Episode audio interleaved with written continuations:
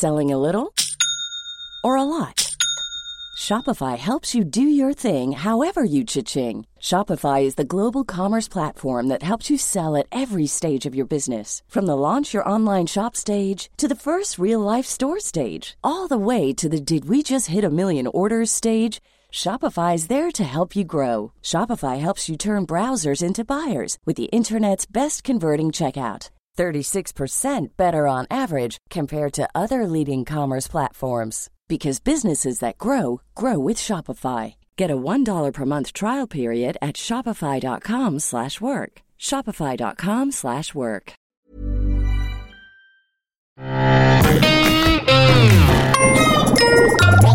Salut, c'est MDR, votre rendez-vous avec les comédies françaises, un podcast de séance radio, la web radio du cinéma. Aujourd'hui, on va croquer dans le fruit défendu avec Bonne Pomme de Florence Quentin, avec Gérard Depardieu et Catherine Deneuve, rien que ça, c'est la première fois que ça m'arrive de dire ça. Je suis Daniel Andriev et à mes côtés, j'ai Maxime Donzel. Bonsoir Daniel. Et Hugo Alexandre. Salut Daniel. Bonjour, Oh là là, on n'entre pas, c'est mouillé. Qu'est-ce que vous voulez à cette heure-là? Savoir si vous avez une chambre de libre. Ah ben, elles le sont toutes. Pour les chambres, euh, voyez vous-même, hein, ça m'évite de monter. Et la maison n'aime ni l'échec, ni le plastique, que le liquide. Bon, tiens, débarrassez-moi. Merci. Comme ça, ça reste propre. Je déteste le désordre. Où se trouvent les clés Ben, sur les portes. Sur les portes. Oui. Ah bah voilà. Attention. Alors C'est une coriace, hein? Ah, au fait, avant j'oublie, est-ce que vous pourriez me ranger les, les chaises et les tables qui sont sur la terrasse pour... Mais bien sûr, bien sûr. Vous savez, elle est plus à plaindre qu'autre chose. hein. On voit bien que c'est pas vous qu'en êtes de 3000 euros. Eh, faut pas que tu mettes le doigt dans l'engrenage avec elle, hein. sinon c'est mort, elle fera de tout. Mais vous avez réussi à faire marcher la machine à café. J'en voudrais volontiers un, moi aussi. Il y a, il y a un truc avec les, les monstres sacrés du cinéma, c'est que j'ai l'impression qu'ils ont une carte à jouer. Un jour, on leur dit, ok, maintenant c'est la bonne, vous faites votre grand film. Et puis ensuite, euh, bah, une fois que on a brisé le sceau du, sacre, le, du, lien sacré qui les, réunissait, et bah du tout d'un coup, bah on les fait venir pour n'importe quoi.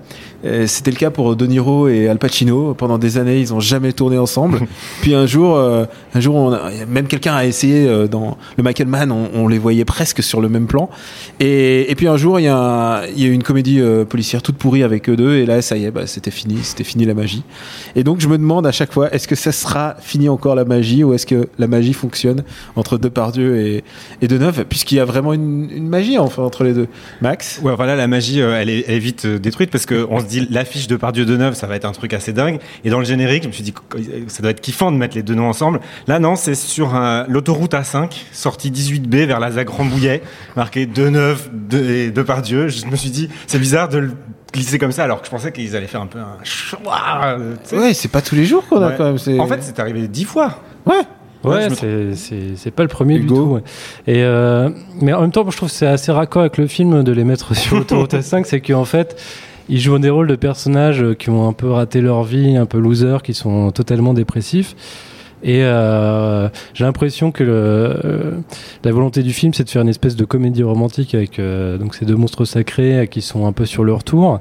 Et le problème, c'est que c'est pas vraiment une comédie romantique, c'est plus, en fait, c'est plus une histoire d'amitié entre dépressifs. Et le problème de la dépression en, en comédie, c'est que c'est très très compliqué, à- c'est très compliqué de faire rire avec la, la dépression.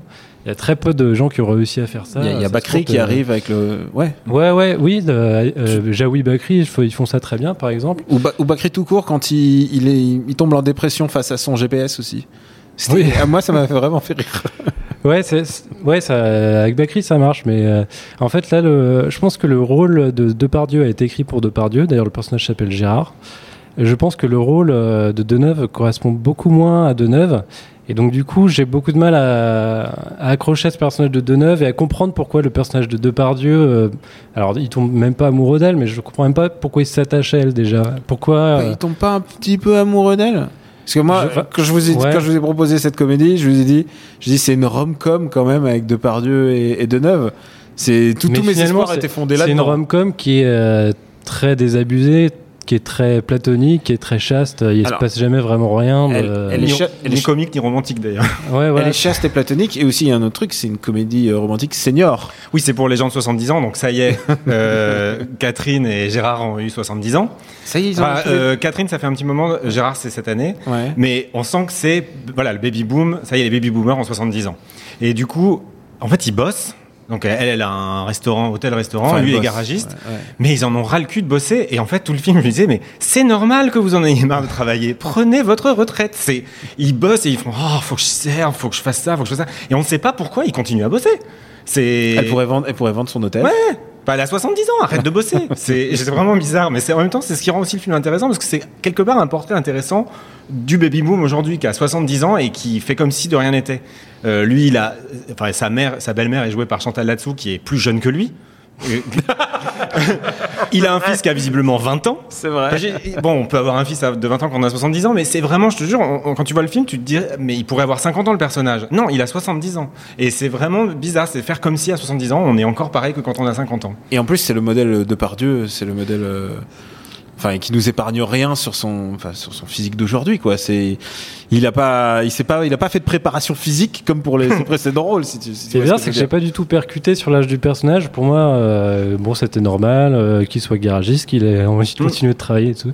Mais c'est c'est- c'est ça qui est génial avec Depardieu, c'est que vraiment, il peut jouer. euh, il peut jouer n'importe quoi et en en plus le rôle, je pense vraiment qu'il avait été écrit, écrit pour lui, donc Pourtant, ça, ça paraît naturel quoi. on, on dirait un rôle à la Danny Boone, je trouve. Cette espèce de naïveté. Moi, j'ai pensé à Ah Danny oui, Boone pendant le film. C'est de- très, le- très très gentil dans ce film. Il est très. Alors, euh, Il est- et il le fait bien, c'est-à-dire qu'il est touchant. De de Depardieu, Ouais. j'ai vraiment un a priori hyper négatif sur ce pauvre homme. Mais là, franchement, au bout d'un moment, genre Oh, limite un peu sexy, justement, comme il est dire. vachement torse poil.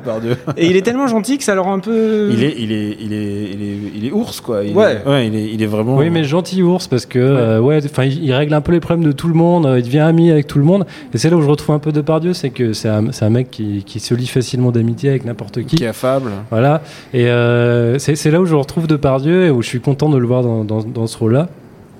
Mais encore une fois, c'est vraiment le personnage de Deneuve. Moi, j'arrive pas à accrocher. Je le trouve. euh, Enfin, euh, c'est un, personnage qui est. qui est totalement dépressif en fait et, et qui est un peu un peu vulgaire, un peu grossier. Enfin, c'est pas du tout euh, l'image qu'on a de Deneuve. Alors- un rôle à, à contre-emploi. C'est pas l'image qu'on a de Deneuve, si tu me permets. euh, je trouve que c'est l'image de Deneuve d'aujourd'hui. C'est-à-dire quand tu la vois à la télé, c'est pas loin de la Deneuve que, qui passe en interview à quotidien.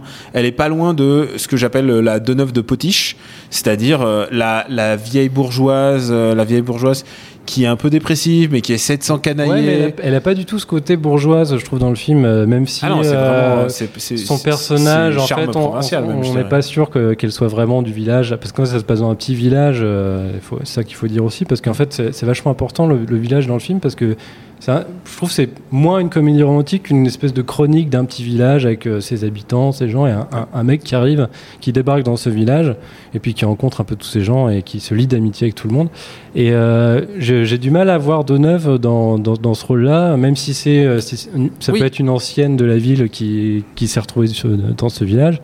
Je trouve que, enfin, en tout cas, je suis jamais rentré dans ce personnage-là et j'ai- jamais réussi à comprendre ce que le personnage de Depardieu pouvait bien avoir euh, à trouver à ce personnage-là, puisque finalement, elle est, elle est détestable du début à la fin. Même quoi. le mec du Palmachot l'aide en fait finalement.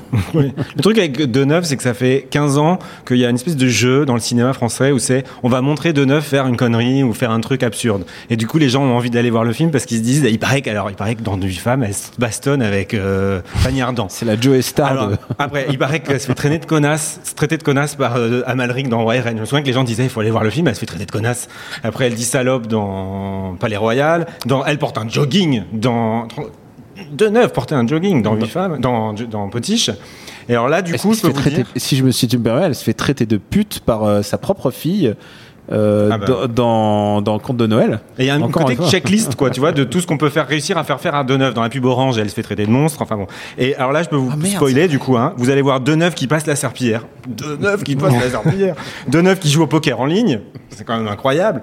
Et Deneuve, attends, le pire, Deneuve qui écoute France Bleu Région.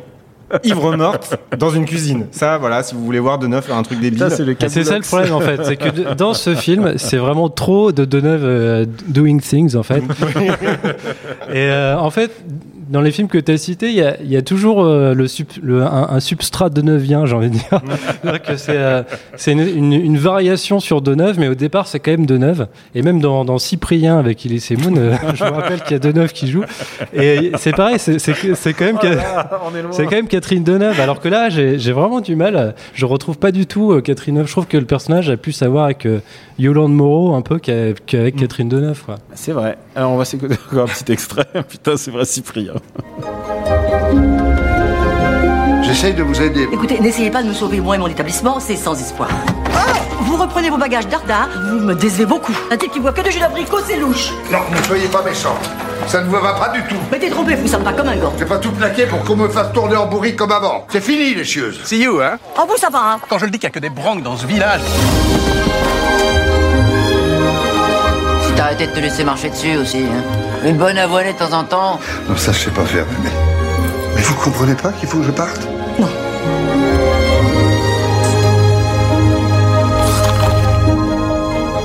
J'ai toujours su que vous étiez un gangster.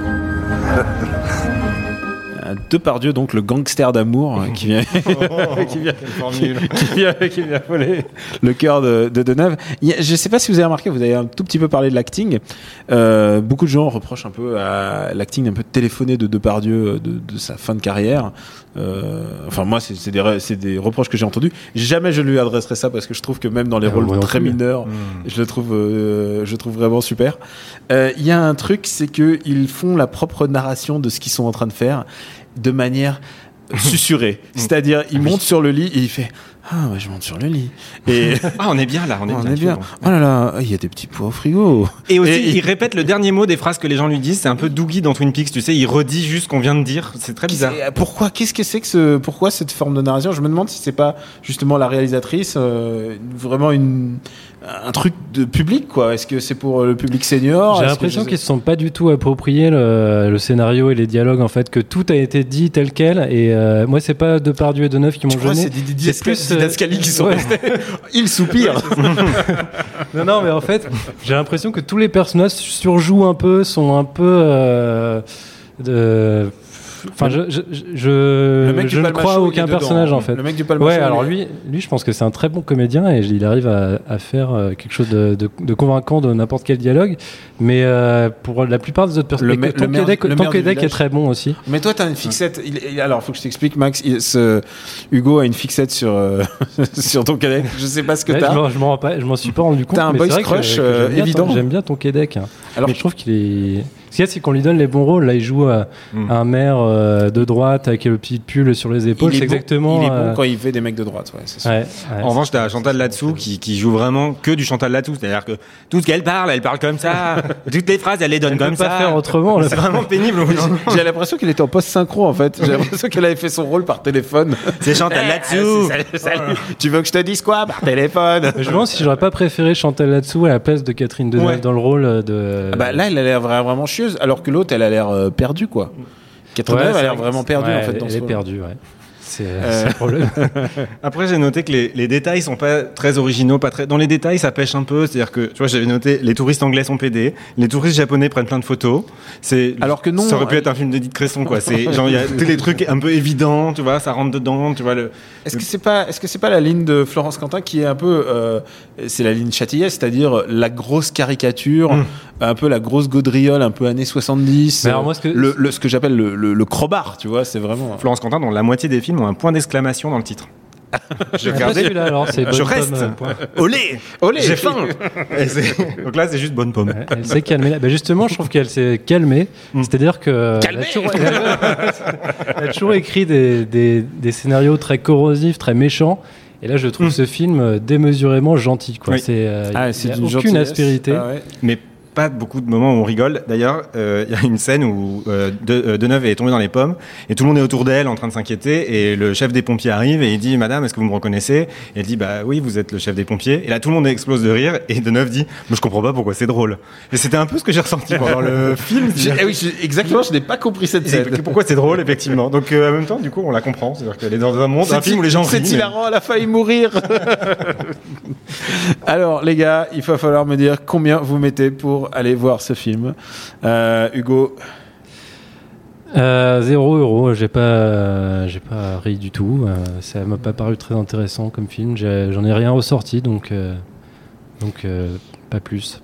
Moi, je donne 3 euros parce qu'il y a le beau de Palmacho euh, qui est tout poil dehors tout le temps. Ah, le, velu, là. le, velu de poil macho. Donc bon, moi ça valait, ça m'a valu ma soirée. C'est bon, vrai, Ouais, il est- ouais, voilà, euh, voilà, euh, comme 3 euros. Tu, tu valides, ok. Et alors, euh, écoute, moi je mets quand même euh, 2,50€ en me disant, euh, dans le doute, tu sais, c'est comme le, le- ce que j'appelle le syndrome petit Spirou, c'est peut-être c'est pas moi le public. Et il y avait une dame qui était toute seule dans la séance. Elle était toute seule, elle était un petit peu bah, plus âgée que moi. Euh, et, et elle riait de bon cœur aux vannes. Et je pense qu'elle était le cœur de cible de, de ce film. Donc je pense qu'elle a eu peut-être eu sa, sé- sa séance en senior et réduit. donc, donc je crois que voilà. C'est 2,50 c'est- Non, je sais pas, je pense que c'est plutôt 5, mais je vais pas dire 5 quand même. Euh, c'est l'heure d'une reco. Je te sens, je te sens chaud bouillant, Max. Ouais, J'avais oublié qu'il fallait avoir une reco qui a un rapport avec le film, donc euh, Ah, j'ai une reco qui a aucun rapport. C'est un podcast en anglais qui s'appelle True Story et qui, en fait, il décortique tous les True Story. C'est un peu compliqué. T R U U S T O W R Y. Et Wow. il décortique tous les épisodes de Camille de MTV's hein. euh, Real World. Donc c'est la première télé-réalité en 1991. Et en fait, c'est absolument passionnant parce qu'il raconte ce que c'était que vivre à New York en 91 et c'est étrangement addictif. Même si on n'a pas vu, je n'ai pas vu cette télé-réalité, mais. C'est c'est peut-être une idée de podcast. Est-ce qu'on devrait pas faire un, un podcast qui re-regarde euh, Ah, Love mais- Story? Bah oui, mais parce qu'en fait, c'est un super témoignage d'une époque. Moi, j'adorerais qu'il y ait eu un télé-réalité, un True Story en 1957. T'imagines voir Love Story en 1957 Ça aurait C'était trop bien de voir ça. Qu'est-ce que les gens se disaient, tu vois Donc, du coup, Love Story, ça va commencer à être intéressant de regarder. Donc, je t'encourage à faire ça. Mais Ah, c'était mais- déjà intéressant à sa sortie. hein. Déjà. J'aurais j'aurais aimé Ah oui, avoir oui, un podcast euh, de débriefing de Blood Story à l'époque. Mais avec le recul, c'est encore plus fort. Surtout la saison 2. Mais bon, je me tais. Ah, toi, t'es saison de. saison 2 All the Way. Ah ouais? Bah ouais. Pourquoi? C'est l'année de Nymphomaniac. C'est l'année de Leslie. Ah ouais, c'est vrai que De, Leslie- de Leslie, de comment elle s'appelle maintenant euh, Euh, Euh, Turner, Affida Turner. Affida Turner, ouais, c'est vrai. euh, C'est les- non, c'est l'année de. C'est l'année de. C'est pas Jean-Claude Van Damme. euh, Non, Jean-Claude Van Damme, c'était la première. Moi, j'ai une, j'ai une tendresse pour Jean-Claude. Ah, bah, petit, petit, petit aparté euh, Love Story pour, pour les plus âgés. Euh, Hugo? Euh, moi, il y a, il y a quand même un rapport avec le, le film, c'est Gérard Depardieu. Et je trouve que ce qu'il a fait de, mieux récemment, c'est une série documentaire pour euh, Arte au départ, et je crois que c'est visible sur Netflix maintenant, ça s'appelle À pleines dents. Et en fait, c'est Gérard Depardieu qui voyage euh, dans diverses régions d'Europe pour découvrir euh, la gastronomie du coin, avec un chef de ses amis qui s'appelle Laurent Audio. Donc c'est l'occasion de faire des rencontres, euh, de raconter des petites anecdotes, euh, de bouffer euh, de la mozzarella euh, en Italie, euh, de sniffer des saucisses euh, en Allemagne, etc. Et C'est mieux que Ça- ces documentaires sur, euh, sur, sur les pays dictatoriaux de, de, de l'Est de l'Europe. est-ce qu'il va en Azerbaïdjan, à Bakou? Euh, ah, je crois qu'il a pas encore fait ça. Qu'il y a beaucoup, ça, ça pourrait question de- intéressant. il y a beaucoup question d'Azerbaïdjan dans Bonne Pomme. Je crois qu'il joue sa nationalité. Ouais, hein. Il devait- Peut-être qu'il devait faire un peu de pub. Donc voilà, c'est- toujours un plaisir de voir Depardieu euh, dans, ses œuvres et en particulier quand il s'agit de, gastronomie. Donc euh, je conseille à pleines dents. Alors euh, moi je, voulais peut-être revenir sur sa fin de carrière qui est enfin sa fin de carrière sa, carrière actuelle qui est où il fait souvent le coach ou le mentor on l'a vu dans la Dream Team les, les Invincibles aussi où il est, il est coach de, pétanque et en fait tout d'un coup je me suis rendu compte qu'il y a, une, affiche d'un film avec Depardieu qui a euh, qui a pas mal tourné sur internet. C'est un film qui s'appelle YOLO, YOLO, You Only Live Once, qui est une comédie d'action espagnole que je n'ai pas vue et j'ai voilà, j'ai envie de voir ça. J'ai envie de voir ça. Il y a Depardieu en mentor et voilà, c'est ça que j'ai envie de voir. C'est j'ai envie que Depardieu devienne une espèce de d'entité internationale qu'on qu'on s'échange et qui devienne un peu le l'aura du du, du du badass du badass français. Voilà. Donc, tu te le recommandes. Euh, Je le- me le recommande quand il passera. Dès, dès que- si quelqu'un a la bande, envoyez-la moi. YOLO, You Only Live Once. Je trouve, je trouve ça débile. L'affiche est, est à hurler de rire. Voilà, je, je, je sens que ça va être bien. Voilà, je, sens quelque chose, dans ce film-là. Merci à Camille, la minutieuse à la technique. Euh, pour nous retrouver, c'est MDR sur iTunes et sur toutes vos applis dédiées au podcast. Euh, on est aussi sur 75. Merci de vous abonner, de laisser des commentaires et d'en parler autour de vous et même parler plus du podcast que des films que vous voyez, si c'est possible. La semaine prochaine, on se retrouve pour une nouvelle comédie. À bientôt.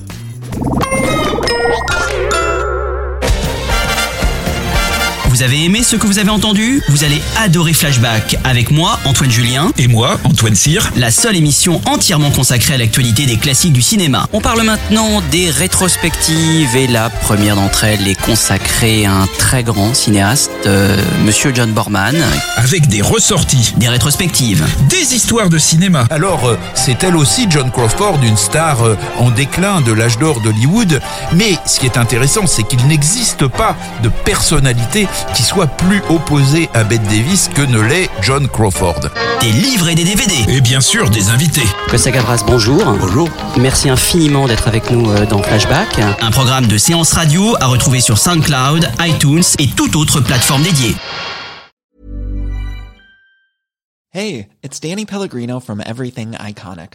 Ready to upgrade your style game without blowing your budget? Check out Quince. They've got all the good stuff, shirts and polos, activewear and fine leather goods, all at 50 to 80% less than other high-end brands. And the best part? They're all about safe, ethical and responsible manufacturing. Get that luxury vibe without the luxury price tag. Hit up quince.com slash upgrade for free shipping and 365 day returns on your next order. That's quince.com slash upgrade.